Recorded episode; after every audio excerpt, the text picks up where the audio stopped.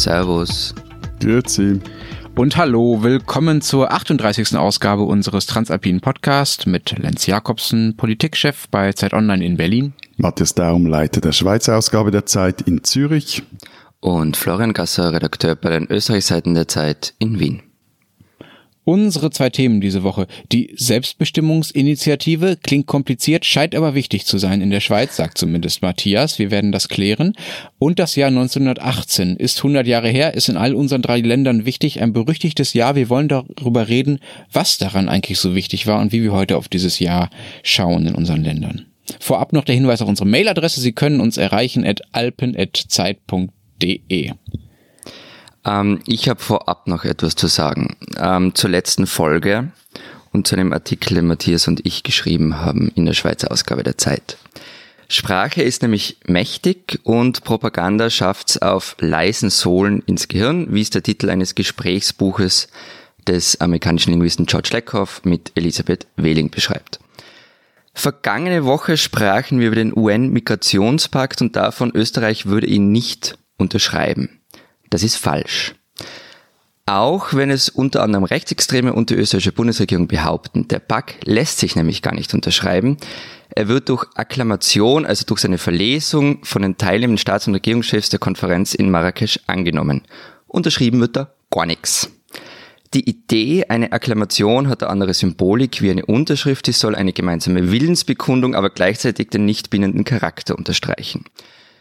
Österreich verbreitet aber, dass der Migrationspakt irgendwann irgendwie bindend werden könnte. Deshalb wird das Sprachbild mit der Unterschrift erzeugt und zwar so penetrant, dass er sich auch in unseren, in meinem Kopf festgesetzt hat. Andere Kollegen, wie etwa auch ein stadtbekannter Korinthenkacker, wussten es besser und haben uns darauf hingewiesen. Dumm nur, dass sie alle recht haben. Wir können es leider nicht mehr ändern. Gesagt ist gesagt, druckt ist druckt und shit happens. Wir geloben Besserung. Und auch ich habe noch einen Nachtrag zum Migrationspakt in der Schweiz. Soll jetzt also wirklich das Parlament über diesen entscheiden? Okay, damit schließen wir die letzte Sendung tatsächlich ab. Auch von mir, mea culpa. Ich hätte es natürlich auch besser wissen aber ich können. Find, aber, aber nur ja? noch kurz, ich finde wirklich dieses katholische, unterwürfige mea culpa, mea maxima culpa von Florian, das fand ich jetzt beeindruckend. Einfach so auch als Performance, das fand ich jetzt. Äh Gut. Kommen wir Kommen wir zu unserem ersten Thema. In der Schweiz gibt es ja alle paar Wochen so irgendwelche Abstimmungen über irgendetwas. Das habt ihr uns voraus, äh, uns Deutschen und uns Österreichern. Wir kennen ja nur diese lustigen Wahlen alle paar viermal Jahre. Viermal im Jahr, mein Lieber. Ja. Viermal im Jahr gibt es Abstimmungen. Ja, das ist, wir haben es nur alle vier Jahre. Die meisten davon ignorieren wir, weil du sagst, ja, kommt eh nicht durch oder ist nicht so wichtig. Aber diesmal ist das anders. Am 25.11 stimmt die Schweiz über die sogenannte Selbstbestimmungsinitiative ab und du möchtest unbedingt darüber reden heute, Matthias. Worum geht's da und warum ist dir das so wichtig? Na gut, also eigentlich heißt die Initiative ja Schweizer Recht statt fremde Richter und damit bedient sie einen Topos der, der Schweizer Geschichte, nämlich jenen vom fremden Vogt und den fremden Richter, gegen die sich die wehrhaft nach der Unabhängigkeit strebenden Eidgenossen aufgelehnt haben. Im Hier und Heute, also jetzt ganz ohne Hellebarden und Gartenschwerter, geht es um eine Initiative der SVP, der wählerstärksten Partei in der Schweiz, die fordert, dass die schweizerische Bundesverfassung künftig über dem Völkerrecht stehen soll. Unter Vorbehalt der zwingenden Bestimmungen des Völkerrechts, heißt es im Initiativtext, was immer das auch heißen mag. Okay, und was genau ist jetzt da, wo genau laufen, verlaufen da die Konfliktlinien? Es ist ja erstmal nicht unlogisch, dass äh, die Schweizer darauf beharren, dass ihr Recht irgendwie was gilt. Nee, das ist nicht unlogisch, es ist auch nicht unlogisch oder es gibt auch durchaus Gründe, dass man irgendeine Ordnung ins Verhältnis zwischen Landesrecht und Völkerrecht bringen will, jetzt auch nicht nur in der Schweiz, weil gerade das Völkerrecht und alles, was man halt auch noch darunter versteht, aber nicht wirklich Völkerrecht ist, ich komme darauf noch später zurück, dass man das irgendwie ordnet, also eine, die internationale Rechtsordnung und die nationale Rechtsordnung irgendwie neu justiert. So. Gestritten wird jetzt vor allem eigentlich mal darum, was das eigentlich bedeuten würde, wenn die Initiative angenommen würde am Sonntag in einer Woche. Denn die Initiative verlangt unter anderem auch, dass bestehende Verträge und eben nicht nur das Kernvölkerrecht, sondern auch Handelsverträge etc. neu verhandelt würden, wenn sie in einem Widerspruch, was immer jetzt das auch wieder heißt, zur Verfassung stehen. Das wiederum sorgt für oder würde für eine enorme Rechtsunsicherheit sorgen, auch oder gerade für Schweizer Unternehmen, also die Wirtschaft. Denn eben, wie gesagt, solche Neuverhandlungen würden auch Handelsverträge betreffen. Und dann, wie jeder weiß, also wie auch wir wissen, wenn ich einen bestehenden Vertrag unter Zeitdruck neu verhandeln muss, dann bin ich in einer denkbar schlechten Position. Und mal ganz abgesehen davon kommt dann noch der Image-Schaden für die Schweiz dazu, aber ich höre schon den Kollegen yeah. Gasser schnauben und stampfen ähm, ob dieses Monologs. Ja, nein, nicht wegen dem Monolog, aber Matthias. Ich, das sind wir ja gewohnt, Matthias. nein, also ganz ehrlich, wenn ich jetzt mal versuche, mir eine Schweizer Brille aufzusetzen, also ich würde mir ja verarscht vorkommen. Deine vielgeliebte direkte Demokratie, seit Jahren quatscht du mir die Ohren damit voll, wie super die ist. Und die hat seit Anfang der 90er mehrfach entschieden, wir wollen weder zum EWR noch zur EU. Und das waren jeweils Kampagnen, zumindest so wie ich die nachlesen konnte, in denen ernsthaft über Vor- und Nachteile davon diskutiert wurde. Auch was es, darüber, was es heißt, wenn die Schweiz irgendwie so eine Insel für sich bleibt. Und dann kommen aber ständig diese Leute aus dem urbanen Schüstermilieu daher, so eben die Daums dieser Welt, und erklären der Mehrheit, sie seien im Unrecht, es sei völliger Topfen, dass wir uns ja nicht näher an die EU anbinden. In Wahrheit bist du ja ein bisschen neidisch drauf. Und was man nicht wegdiskutieren kann, finde ich, also über die Hintertür gab es dann doch immer wieder so eine Annäherung an die EU.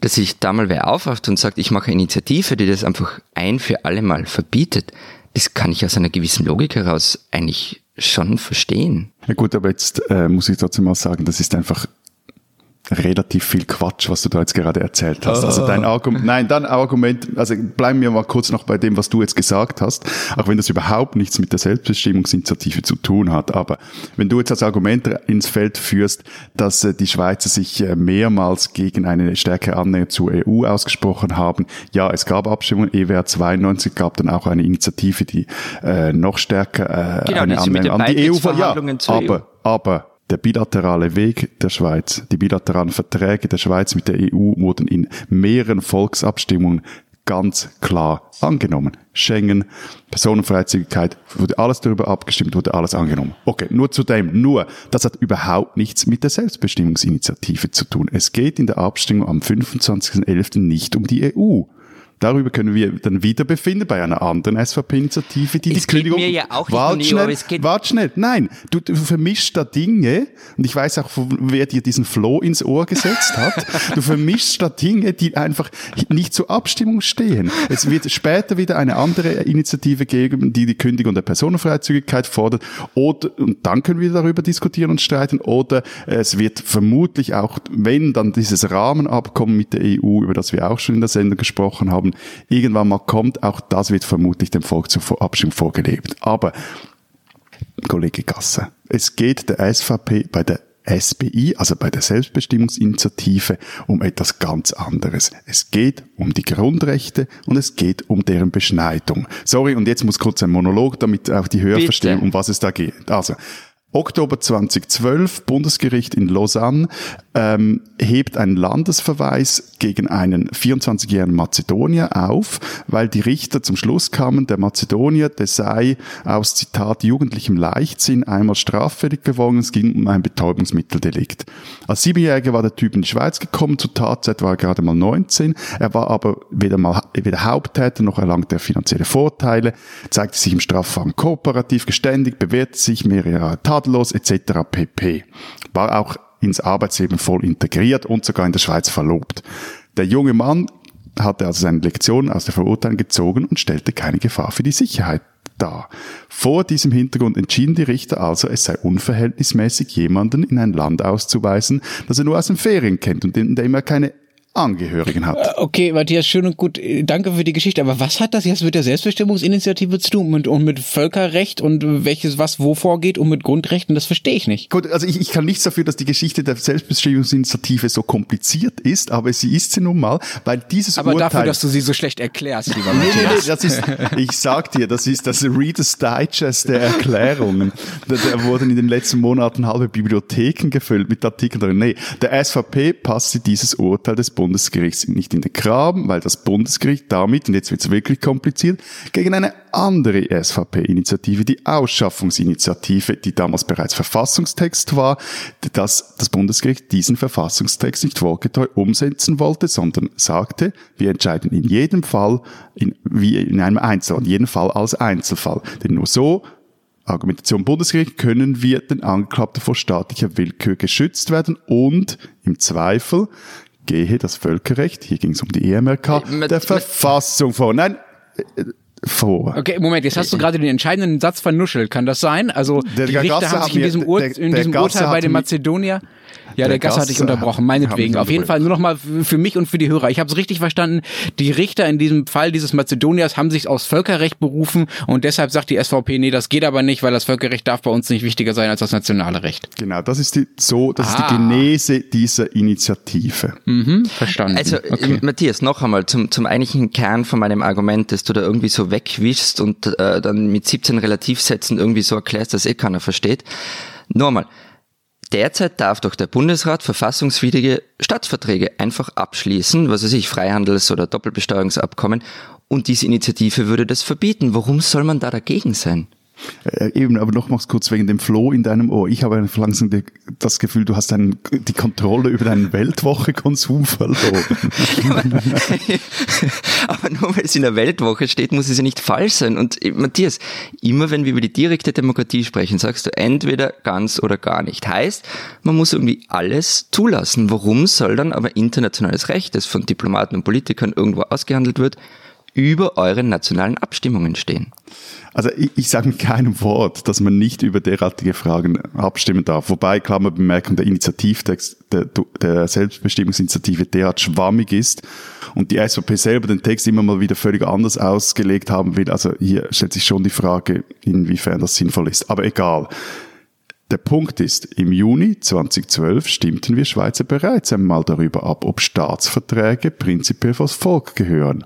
Okay. Und Genau 75,3 Prozent der Stimmenden sagten damals Nein. In einem, keinem einzigen Kanton resultierte ein Ja. Also was die SVP hier betreibt, ist zum einen eine Zwängerei, wenn es um genau diese Frage geht, die du jetzt gesagt hast. Also wie soll das Volk mitreden bei Staatsverträgen, bei Freihandelsabkommen, Doppelbesteuerung und so kommen? Da gibt es einen relativ jungen Volksentscheid, einen ganz klaren Volksentscheid, der sagt, nicht, das soll, sollen Parlament und Bundesrat äh, entscheiden. Wir wollen nicht über jeden Staatsvertrag entscheiden. Und trotzdem, also ich meine auch noch im Gegensatz jetzt zu Deutschland oder Österreich sind hierzulande zahlreiche internationale Verträge einem fakultativen Referendum unterworfen. Also es gibt die Möglichkeit, sich gegen solche Verträge zu wehren und auch wichtig, wir können solche Verträge auch wieder kündigen, wenn sie uns nicht passen. Auch derart weitreichende Verträge wie die, das Personenfreizügigkeitsabkommen mit der EU. Und hm, okay, das, okay, da braucht, ja. es braucht, für diese Frage braucht es diese Initiative einfach nicht. Nochmals, der SVP geht es hier um etwas ganz anderes. Es geht darum, die Grundrechte zu schwächen und den Willen des Volkes absolut zu setzen. Aber Matthias, du gehst nicht auf das Argument ein. Ich habe nicht du gesagt, hast kein Argument. Ja, jetzt, ich habe nicht gesagt, dass Staatsverträge vors Volk sollen, alle. Ich habe gesagt, dass man als Schweizerin und Schweizer schon das Gefühl bekommen kann, dass eine Annäherung zur EU oder auch zu anderen internationalen Organisationen, zu internationalen Vertragswerken und so weiter über die Hintertür passiert. Aber das, A, es ist kein Hintertür. B, diese Annäherung geschieht, Entschuldigung, aber die geschieht jetzt weltweit. Ja, das, das sind wir bei der ja. großen, ja, da sind wir bei der großen Frage irgendwie der, der Souveränität, die halt, äh, Aber Matthias, ich finde, ganz kurz, ich finde, Florian hat da schon einen Punkt. Ihr seid doch so stolz auf euren genau. Sonderweg. Zu sagen, zu sagen, die Annäherung geschieht weltweit, das kann doch in der, in der Binnenschweiz, in eurer Insel kein Argument sein eigentlich. Ja doch, es ist insofern ein Argument, dass die Schweiz mit unzähligen Verträgen nicht nur an die EU, sondern auch international vernetzt ist und dass ja auch die SVP zum Beispiel nicht die Vorstellung hat, dass die Schweiz eine Insel werden soll. Die Vorstellung der SVP, wie sich die Schweiz mit der, der Welt verbinden soll, geht hin zu einer total globalisierten Ökonomie, die durch bilaterale Handelsverträge über den ganzen Globus sich hier ein Netz spannt und damit so profitiert. Aber also es ist nochmals, es geht nicht, es geht, die SVP ist im Gegensatz zu, zur FPÖ oder auch zu, zur AfD oder zur, zum Front National ist keine klassische Abschottungspartei, das habe ich auch schon ein paar Mal gesagt, sondern es ist eine extrem wirtschaftsliberale, aber anti europäische oder Anti-EU-Partei. Und also das ist einfach bigott, wenn genau diese Partei sagt, ja, wir sollen dann keine Handelsverträge mehr abschließen oder wir sollen die Globalisierung zurückstufen. Aber, Matthias, Matthias, dann wäre doch jetzt der Zeitpunkt vielleicht, dass man in der Schweiz auch darüber spricht. Ich meine, die Welt ist globalisiert und die Schweiz ist in irgendeiner Art und Weise Teil davon. Da kann man sich gar nicht dagegen wehren. Und dann müsste man sich die, doch die Frage stellen, wie ist es mit der direkten Demokratie vereinbart? Klar, diese, ja, nur über da nochmals. Also es gibt immer zwei Dinge. Das eine ist, über welche interessante Frage könnten wir diskutieren? Gut, das ist eine interessante Frage, über die soll man, kann man diskutieren wenn es um diese Frage geht. Es geht, nochmals, du bist hier wirklich gewissen Propagandalügen aufgesessen. oh.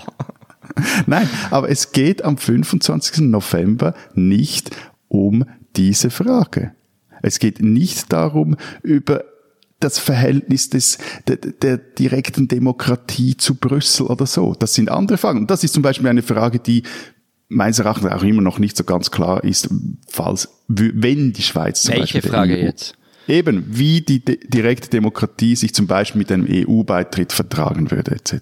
Hm. Ich, ich finde da Florians Argument, Florians Argument schon gut zu sagen, Moment mal, wie passt das eigentlich zusammen? Ihr habt eine Demokratie, aber ihr wollt seid gleichzeitig internationale Verträge eingebunden. Ihr könnt ja, ja nicht bitte, aber das, bitte, bitte, aber das ist ja, das ist ja kein, also Entschuldigung, jetzt wird die Diskussion völlig absurd. Also nur, nur weil wir eine erhöhte Mitbestimmung haben, soll sich das Land nicht in die internationale, in die Verträge abschließen können. Und es ist ja auch, das habe ich überhaupt nochmals, nicht gesagt. Nochmals, es geht ja nicht darum, was ihr jetzt macht, ist irgendwie diesen, wirklich auch, also in, in, in ihr, ihr könnt euch direkt beim Parteisekretariat der SVP bewerben. Ihr würdet gute Kampagnendiener abgeben. Matthias, kannst du mal auf unsere Argumente antworten, anstatt uns zu, zu diffamieren?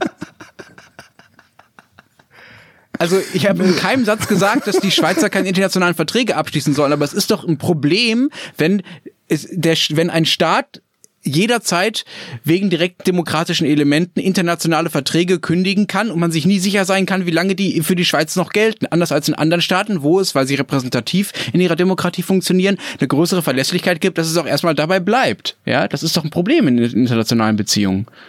Gut, aber jetzt, okay, jetzt, jetzt kehrst du aber das Argument um und sagst, aber jetzt ist, das ist genau das, das, das Argument der Gegner, die sagen, wenn wir jeden Vertrag jetzt neu verhandeln müssen, wenn wir jeden Vertrag auch wiederum Eben, ob denn etwas vollkommt oder nicht, ist jetzt etwas unklar. Aber das schafft dann Rechtsunsicherheit und genau das ist der Punkt. Jetzt. Also auch in der Schweiz gibt es, gilt die Regel, verschiedene große Probleme oder Fragen werden auf verschiedenen Stufen gelöst. Und also ich komme nochmals zurück auf das Beispiel dieses Migrationspakts da sieht man jetzt ja sehr gut, was passiert. Eigentlich wäre das eine Aufgabe, die, oder ein Vertrag, den der Bundesrat nicht unterschreiben, sondern akklamieren dürfte in Eigenregie.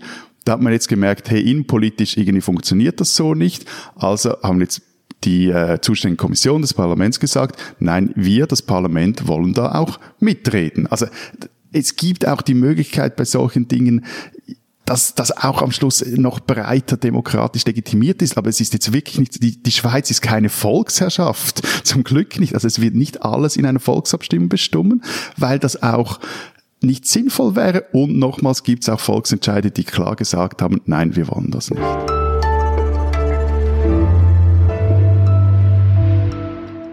Diese Schweizerin sollten Sie kennen.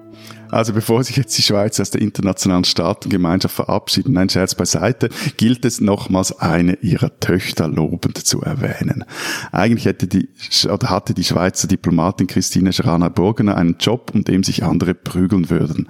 Sie war Botschafterin in Berlin und saß damit auf einem der prächtigträchtigsten Stellen, den das Außendepartement zu vergeben hat.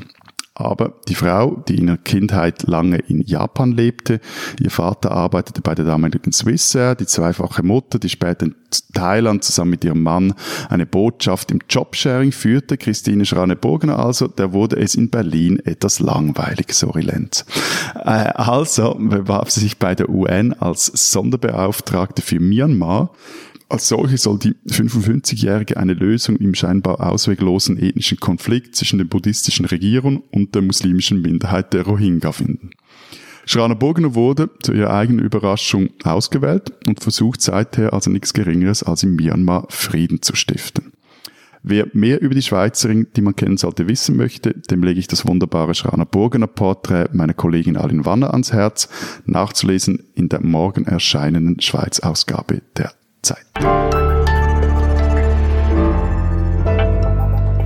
Unser zweites Thema diese Woche das Jahr 1918. Am Wochenende haben sich haufenweise Staatschefs und Regierungschefs in Paris und in London vor allem versammelt, um an das Ende des Ersten Weltkrieges, das sich heute zum hundertsten Mal jährt oder in diesem Jahr zum hundertsten Mal jährt, zu erinnern. Ähm, das Jahr 1918 war nicht nur deshalb sehr wichtig für Europa, sondern auch noch aus vielen anderen Gründen. Wir wollen heute darüber reden, wie das Jahr unsere Länder geprägt hat und ich fange auch gleich mal mit Deutschland an. Hier in Deutschland ist 1918 nämlich äh, ziemlich lange untergegangen, so in den Erinnerungen an die wichtigen Jahre, neben, neben den viel dramatischeren Jahren, neben 1933, der Machtergreifung Hitlers, neben 1939, dem Kriegsbeginn und so weiter und so fort. Da wird immer so getan, als wäre 1918 ähm, so eine Art Vorspiel von dem gewesen, was dann nachher Schlimmes kam. Und dabei wird übersehen, dass 1918 an sich auch was ziemlich Tolles war in Deutschland, nämlich die Ausrufung der ersten Republik. Wir haben ja ein bisschen länger als äh, die Schweiz zumindest gebraucht, bis wir uns so auf demokratische Wege gemacht haben. 1918, bis dahin war Deutschland ein Kaiserreich.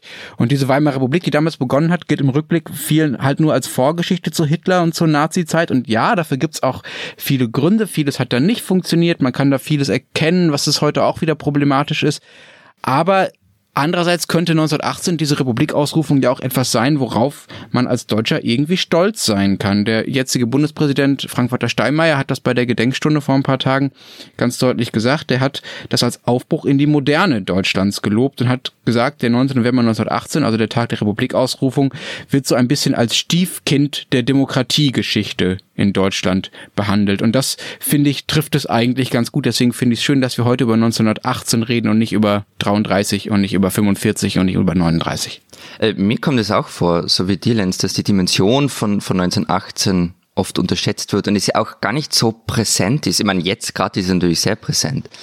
Aber ich meine, schaut euch an, was das Jahr für Österreich hieß. Das ist eigentlich unglaublich, diese mächtige, riesige Monarchie.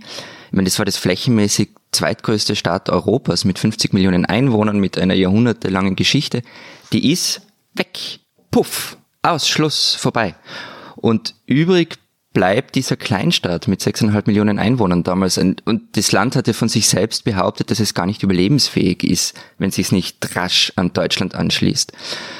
Und das wird dann verboten und was passiert? Es gibt Armut, Hunger. Die Erste Republik wurde zu einer Konfliktdemokratie. Die Lager bekämpfen sich, zuerst mit Worten, dann mit Taten. Das Land schlittert in eine Hyperinflation und Wirtschaftskrise, in eine Diktatur und einen Bürgerkrieg. Und schließlich kommt der von Österreichern bejubelte Anschluss an Nazi-Deutschland. Also was Wunder, dass man nach 1945 diese Jahre irgendwie gern ausgeblendet hat und in der Zweiten Republik lieber auf eine ausgedachte Monarchie-Kitschwelt zurücksah. Okay, jetzt haben wir schon mal aufgemacht, was in unseren Ländern so los war und wie dramatisch das war. Wir sind uns ja offenbar relativ einig, Florian, yeah. wenn auch aus unterschiedlichen Gründen, was in unseren Ländern so vorgefallen ist. Aber Matthias, wie war das denn bei euch? War das bei euch auch so ein neuralgisches Jahr in der Schweiz, das Jahr 1918? Oder habt ihr, weil ihr auch am Ersten Weltkrieg gar nicht wirklich beteiligt war, diese Zäsur einfach ausgelassen? Ging es für euch einfach weiter? Ist 1918 irgendwie egal? Nee, überhaupt nicht. Also ihr mögt es jetzt putzig finden, aber 1918 war auch für die Schweiz ein ebenso einschneidendes Jahr wie für eure Länder. Etwas weniger dramatisch, etwas weniger blutig und etwas weniger gewalttätig. Aber es ist diese Tage genau 100 Jahre her, dass die Schweiz ihren ersten und bisher letzten Generalstreik erlebte äh, im November 1918. Und die damals gestellte Forderung, die beschäftigten die Schweiz über Jahrzehnte. Stichwort Proporzwahlrecht, das wurde dann relativ zügig eingeführt. Alters- und Invalidenrente, da ging es etwas länger, bis 1948. Und äh, der, der Klassiker der jüngeren Schweizer Geschichte, das Frauenstimmrecht, da dauerte es dann bis 1971. Ähm, das waren eigentlich auch damals nicht besonders radikale Forderungen. Wenn man sich vor Augen führt, was damals in anderen Ländern passierten, Revolutionen ausbrachen und äh, auch in der Schweiz äh, doch teilweise radikale Kräfte relativ laut waren.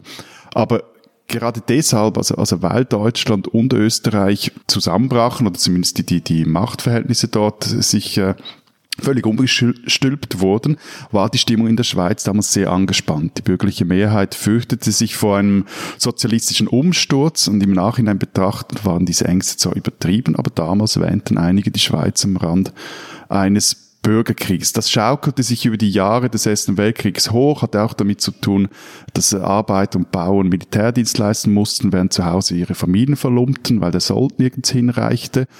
Und äh, halt auch, was etwas dämpfend wirkte, war, dass die Schweiz halt seit äh, 1848 eine mehr oder minder funktionierende Demokratie war. Das hatte sicher auch damit zu tun, dass das Ganze nicht derart ähm, gewalttätig ausbrach, aber natürlich eher noch auch in diesen Bevölkerungsschichten die Meinung vorherrschte, Freunde, wir haben auch was zusammen zu sagen. November 18 explodierte dann das Ganze und es kam zu diesem Streik. Auslöser, nur zwei Dinge noch zu diesem Streik. Auslöser war, weil Ende 17 der Bundesrat einen zivilen Zwangsarbeitsdienst einführen wollte. Das führte dann zur Gründung des sogenannten Olten Aktionskomitees. Das war quasi das Streik-OK. Und schließlich, und das fand ich wirklich interessant, finde ich wirklich interessant, waren es die Bankangestellten, die als erste streikten. Nein, kein Scherz. Und das war insofern. Okay. Nein, die letzte erfolgreiche Demonstration in der Schweiz war die der Banker vor 100 Jahren. Seitdem nee, nee, war nee, niemand mehr auf der Straße. Nee, nee, nee, aber das war wirklich interessant, weil das ausgerechnet die Bankangestellten äh, streikten, machte wiederum das Bürgertum besonders nervös, weil eben die Banker galten das zuverlässig und zum anderen war das gerade in der Zeit, also der Krieg war ja nach und nach das Ende absehbar, dass die Bankbosse den Finanzplatz für ausländische Anleger und Gelddeponierer attraktiv machen wollten. Und nur noch zwei Sätze, also eben 7. 8. November wurden dann Zürich und Bern von der Schweizer Armee besetzt und am 12. November wurde der Generalstreik ausgerufen. Er dauerte dann aber auch nur bis zum 14. November, als man merkte, oder als die, die, die, die Linken merkten oder die Streikführer merkten, dass die Armee auf die eigenen Landsleute schießen lassen würde. Teilweise geschah das auch ähm, und dann wurde der Streik abgebrochen. Übrigens, das Frauenwahlrecht wurde in Österreich 1918 vor genau 100 Jahren eingeführt, weil du gerade meintest 1971. Wollte ich gerade nochmal erwähnt haben. Aber Eben, bei, bei uns ist es 1971. Ja, ja weil wir vorher drüber geredet haben, wie präsent und nicht präsent es ist. Also ich habe zum Beispiel von der Geschichte in der Schweiz wirklich noch nie gehört. Aber es ist auch eben dieses, dieses 1918 und was darauf kommt, diese erste Republik in Österreich. Ich finde die massiv unterrepräsentiert. Also ich habe zum Beispiel Geschichte studiert, einige Semester, so in groben Zügen eigentlich alles gemacht. Und da kam der Erste Weltkrieg und die Erste Republik, die kamen eigentlich nicht wirklich vor. Und Jetzt gerade ist es natürlich sehr massiv mit vielen Dokus, mit Ausstellungen, mit Veranstaltungen. Wie nachhaltig es sein wird, weiß ich nicht. Aber was ich finde, und ich weiß nicht, wie das bei euch ist, Lenz, ich finde, was man mit der Beschäftigung aus dieser Zeit lernen kann, ist schon, wie fragil eigentlich Demokratie ist. Ist es bei euch anders, Lenz? Wird darauf irgendwie Bezug genommen? Nur, nur kurz noch ein Zwischenruf. Also, weil ja. das Interessante ist, der Generalstreik, weil der so wichtig ist für die Schweizer Linke und weil an den Schweizer Unis in den vergangenen Jahrzehnten zahlreiche linke Historiker die wichtigsten Lehrstühle inne hatten, ist zumindest der Streik, also fast allen äh, Geschichtsstudenten bekannt. Das ist vielleicht noch ein Unterschied jetzt zwischen den drei ja. Ländern. Aber sorry, Lenz, du warst ja. eigentlich gefragt. Ja, ja. Naja, also zu deiner Frage, Florian, ja, man kann daraus was lernen und ja, es gibt hier in Deutschland fast so eine Art Weimar-Hype äh, seit ein paar Jahren. Also ein, eine geradezu ähm, spleenhafte Beschäftigung mit dieser Zwischenkriegszeit. Ja, aber also geht's da darum, geht's da darum, das verruchte Berlin irgendwie zu mystifizieren oder wirklich um den Umgang mit Demokratie? Es geht um alles. Also tatsächlich, ähm, es gibt ja diese Serie Babylon Berlin, kennt ihr bestimmt. Mhm. Äh, ich glaube, größte, teuerste und wahrscheinlich auch erfolgreichste Serie, die es in Deutschland je gab. Äh, lief jetzt, glaube ich, gerade in der ARD, davor vom Jahr schon auf Sky. Die spielt in dieser Zeit. Die aller, aller, allermeisten deutschen Serien, ihr wisst, ich habe da so einen kleinen Spleen mit, ähm, mit dieser, mit dieser Historiker-Faszination in der deutschen Popkultur, dass irgendwie alles, was in Deutschland erfolgreich ist, irgendwie in der Vergangenheit spielt und sehr, sehr viel davon spielt gerade in der Weimarer Zeit. Aber ich glaube, dass das gerade auch deshalb so en vogue ist, weil man eben glaubt, damit Dinge erklären zu können, weil das mit Politik verwoben ist und weil man glaubt, es gibt Parallelen zu heute und man kann daraus was lernen. Und das stimmt einerseits sicher. Wenn man sich so ansieht, was damals so gedacht und geschrieben wurde, ja, dann, dann kann man erkennen, da kommen bestimmte Dinge wieder. Es, es gibt Beschreibungen von damals, die könnte man wörtlich auf die jetzige Zeit in Deutschland anwerden. Da gibt es zum Beispiel die Vorreiter der damaligen konservativen Revolution, was eigentlich ein Euphemismus ist. Das waren eigentlich, ja, Rechte bis hin zu Faschisten, die ähm, einfach einen, äh, ja, einen deutschen völkischen Nationalstaat um jeden Preis aufbauen wollten und ähm, verschiedene äh, Rassismen pflegten, zum Beispiel den gegen Juden.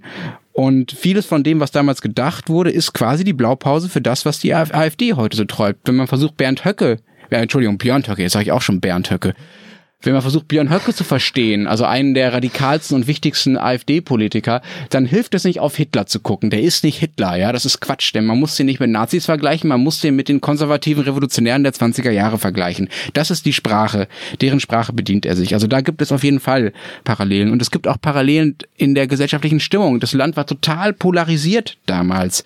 Es gibt so eine öffentliche Angespanntheit, äh, die es heute wieder gibt, die es damals auch gab. So, eine, so das Gefühl, man kann nicht mehr wirklich miteinander reden über die verschiedenen Lagergrenzen aber, hinab. Aber Entschuldigung, Ja. wenn ich jetzt da in die deutsche Geschichte kurz reinplappere, aber ich meine, also es gibt doch grundsätzlich Unterschiede. Wirtschaft läuft bei euch Genau, zurzeit. darauf wollte ich gerade kommen. Okay, darauf wollte ich, lass mich das kurz Ja, sagen. aber es ist Da- schon das die Frage, macht man eine Konfliktdemokratie, wie sie eben in der Eisenrepublik, zumindest in Österreich war, oder macht man eine Konsensdemokratie, wie sie unsere beiden Natürlich. Länder nach 45 Genau, aufgebaut genau. haben? Aber Moment mal, man muss auch aufpassen, dass man nicht sagt, nur weil es heute mehr Konflikte gibt, wird es wieder so enden wie Weimar. Sagt- ja, ja, also ja, man kann sich, man kann sich ja sehr wohl mehr streiten und kann von dieser Konsensdemokratie, die es in Deutschland ja auch jahrelang gab, wegkommen und ein bisschen mehr Eskalation wagen und ein bisschen mehr Lagerdenken wagen und ein bisschen mehr auch öffentlich ausgetragene harte politische Kämpfe wagen, ohne dass gleich die SS auf der auf der Straße steht. Ja, auch ich glaube, das hast du ja schon gesagt, Matthias. Ich glaube, es ist auch wichtig zu sehen, dass zwar so stimmungsmäßiges Parallelen gibt, aber die sozusagen die Hard Facts, ja, irgendwie die, die, die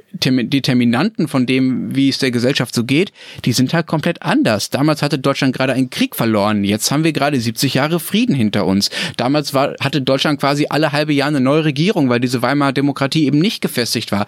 Heute regiert Angela Merkel seit ja, was haben wir? 13, 14 Jahren ungefähr. Wir haben eine seit vielen Jahrzehnten sehr gefestigte Demokratie, auch wenn es ein paar Krisen gibt. Damals gab es eine Wirtschaftskrise nach der anderen. Die Leute hatten nicht genug zu essen. Es gab Hyperinflation. Heute ist Deutschland so reich wie noch nie zuvor. Es gibt Arbeitslosigkeit von unter 5 Prozent. Das ist Wahnsinn. Damals gab es Massenarbeitslosigkeit. Und da hören die Parallelen echt auf. Und das ist total wichtig. Und das ist auch deshalb wichtig, dass wir nicht in diese Hysterie reinkommen und zu sagen, okay, die Stimmung ist so angespannt, deshalb steht jetzt quasi der nächste Hitler vor der Tür. Ja, das ist Quatsch. Nee, und, und äh, weil du vorher Babylon Berlin äh, erwähnt ha- hast, also ich meine, was wir bei diesen Serien sehr gut funktioniert oder was bei Geschichte über äh, TV-Fiktion erfahren wirklich gut funktioniert, sind ja auch so die, die, die Details und auch diese Stimmungsdinge. Und ich meine, ein ganz großer Unterschied, was mir aufgefallen ist, als ich, ich habe die Serie jetzt erst begonnen zu schauen, ist der Umgang mit Gewalt. Und zwar auf allen Ebenen. Also ein, eine Art von Umgang mit Gewalt auf den Straßen, aber auch in der Familie, der heute einfach nicht mehr toleriert wird. Fertig. Also wenn, wenn sol solche Szenen sind jetzt wirklich meilenweit entfernt von dem auch. Also wenn man sogar jetzt den, den Hanebüchen oder den Vergleich wagen würde, Chemnitz und was damals in, zum Beispiel in den Maitagen in Berlin passierte. Also das, das sind wir wirklich Welten auch voneinander entfernt. Und Ich glaube, Genau, solche aber Dinge sind auch, Naja, naja, Matthias, es Entschuldigung, mag nee, Moment sein, mal, da muss ich, da muss ich noch einen Satz zu sagen, bitte ganz kurz. Du hast vollkommen recht, das ist ein riesiger Unterschied, aber genau deshalb ist es so wichtig, dafür zu sorgen, dass dieser Unterschied auch riesig bleibt. Und bei solchen Klar, Dingen klar, wie klar, Chemnitz, die klar. ein Tabubruch So. waren, was es vorher nicht gab, besonders sensibel zu sein, sagen, Moment mal, keine neuen Weimarer Verhältnisse, bitte. Deshalb hier auch über Hetzjagd nur, diskutieren. Nur, nur kurz. Ich habe jetzt mit keinem Satz irgendwas relativieren wollen. Ich wollte nur sagen, genau darum ging es mir. Die Reaktion auf Chemnitz zeigt doch, wenn man sich diese historischen Bilder vor Augen führt, was war damals halbwegs akzeptiert und was ist heute nicht akzeptiert und es ist auch gut, dass das heute nicht akzeptiert ist. So. Und noch, noch ein, ein Ding, also weil du vorhin eben Fernsehserien erwähnt hast, ist mir beim Überlegen, äh, als ich Vorbereitung auf die Sendung in den Sinn gekommen. Mein Zugang jetzt zum, zum Ersten Weltkrieg, der Geschichte der, der Schweiz im Ersten Weltkrieg war ein Roman. Also war Schweiz, der Schweizer Spiegel von Meinrad Ingling. Und ähm, das finde ich schon noch interessant, dass es, ich glaube da eigentlich fest daran, dass solche fiktionalen Werke, sei es nun am Fernsehen oder auch äh, in der Literatur, auch einen extrem guten Zugang zu historischen Ereignissen äh, bieten können. können Was interessant ist zurzeit in der Schweiz, ist noch ein anderes Thema, dass dieser Generalstreik jetzt heuer nicht nur von den Linken gefeiert wird, sondern auch von den Rechten instrumentalisiert. Also Christoph Blocher hielt diesen Dienstag in Oster eine Rede, in der er den damals, also 1918, dienstleistenden Soldaten seinen Dank aussprach. Und ähm, dazu muss man wiederum wissen, dass der damalige, äh, die damalige Armeeführung, also unter General Wille, die war ausgesprochen deutschfreundlich. Und es war dann auch die Familie Wille, die in den frühen 1920er Jahren einen gewissen Adolf Hitler nach Zürich eingeladen und empfangen hat. Okay, also Hitler-Anekdote habe ich jetzt keine, die ich zum Besten gebe, aber ich wollte was aus dem Kuriositätenkabinett hören. Also, Gerne. Ja, her damit. Immer. Vor allem aus dem Österreich. also ähm, vor, vor etwas mehr als zehn Jahren war der Erste Weltkrieg nämlich doch wieder sehr präsent. Ich, ich erinnere mich da gerade dran, also als der letzte österreichische Kaiser selig gesprochen wurde. Also was, was ist dieser Karl? Ja. Kaiser Karl ist selig. Der ist ja, ist ja äh, Kaiser Franz Josef nachgefolgt während des Krieges. Und jetzt war ja der Erste Weltkrieg keiner, der irgendwie sonderlich human geführt wurde. Also die österreichische Armee war brutal rücksichtslos und setzte auch Giftgas ein. Unter dem Oberbefehlshaber Kaiser Karl. Trotzdem, es, bildete sich Kaiser Karl wäre auch ein super Rappername übrigens. ja, stimmt. Also es bildete sich dann irgendwann in den 50ern die Kaiser Karl Gebetsliga für den Weltfrieden. I shit you not, die heißt so. Und die hat es ordentlich gepusht. Ähm, jetzt braucht man, damit man selig wird, auch ein Wunder. Das hat man dann auch äh, gefunden. Eine Nonne in Brasilien hat irgendwann mal in den 70er Jahren den Karl angerufen und der hat ihr die Krampfadern geheilt. Also sie hat ihn im Gebet angerufen. Und er hat eben ihre Krampfadern geheilt, Wunder war da, alles gut. Und 2003 hat Papst Johannes Paul II. Kaiser Karl in Rom selig gesprochen. Okay, ganz kurz nochmal. Das heißt, wenn ich einem, wenn ich irgendwo in Österreich anrufe und sage, Mensch, ich habe zum Florian Gasser gebetet und danach hatte ich keinen Schnupfen mehr, dann wirst du selig gesprochen, ja? Ich glaube nicht, dass man Franziskus mit sowas überzeugen kann, aber bei Johannes Paul II. hat es offenbar noch funktioniert. Aber ich, ich den Versuch, ich hätte nichts dagegen. Na, bei ja. seinen Vorverdiensten ist das natürlich logisch, wenn er so einen tollen Krieg geführt hat.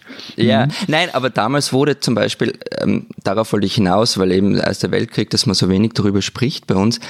Also das war eine Zeit zum Beispiel, wo man über die Kriegsführung, über diese Giftgaseinsätze dann schon auch mal ausführlicher gesprochen hat. Das war vielleicht das Gute daran. Dank den Krampfadern einer brasilianischen Nonne. So.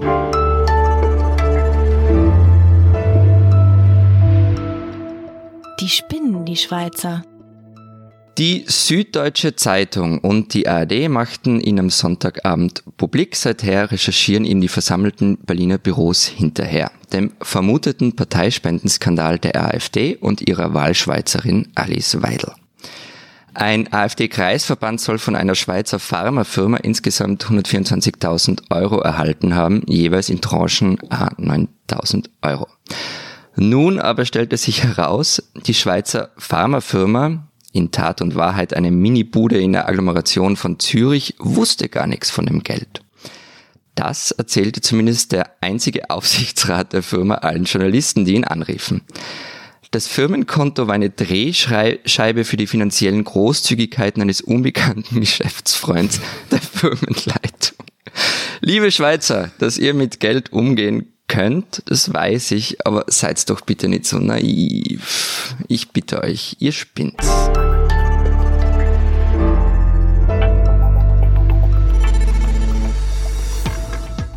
Das war's diese Woche bei unserem Transalpinen Podcast. Wir streiten uns auch nächste Woche wieder. Bis dahin sagen wir Baba. Adieu. und tschüss.